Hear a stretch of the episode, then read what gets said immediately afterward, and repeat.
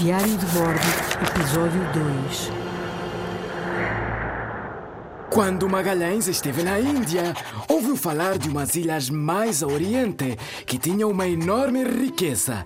Riqueza essa que na altura era, imagina só, especiarias. Toma nota no teu diário que já voltamos aqui. A Grande Viagem de Magalhães.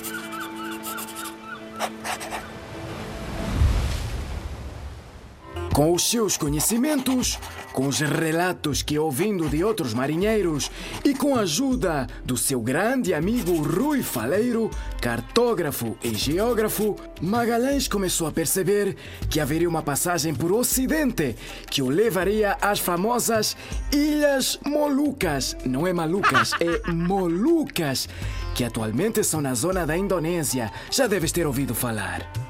Experimenta ver no mapa que eu espero. Aí, não, mais para o lado. Para, para cima. Aí. Ah, já viste? É longe, não é? E era às Molucas que ele queria chegar. Só que havia um problema. Para fazer esta viagem por meio mundo e ainda desconhecido, necessitaria de um rei que o apoiasse. Era uma viagem muito longa, com um destino incerto e ainda por cima muito dispendiosa. Só haveria uma hipótese. Tentar marcar uma audiência com o rei Dom Manuel I, o Venturoso, para lhe falar da ideia desta viagem. Ele tinha que o convencer a financiá-lo, pois só assim poderia fazer esta aventura.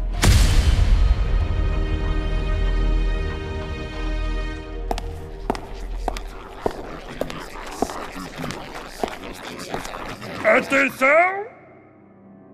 Sua Excelentíssima Majestade Dom Manuel I! Sua Majestade, Olha, olha, olha quem é ele, o grande capitão Magalhães. Não me digas que não recebeste as recompensas que te dei. não, não é isso, Majestade.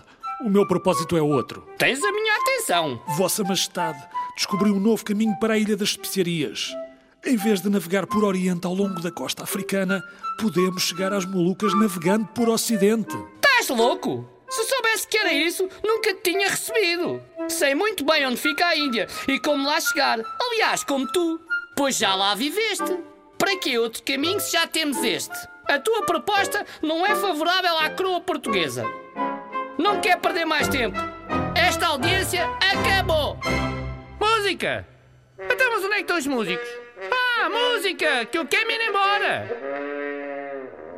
Aquela conversa não correu nada bem. O rei não lhe deu o apoio pretendido.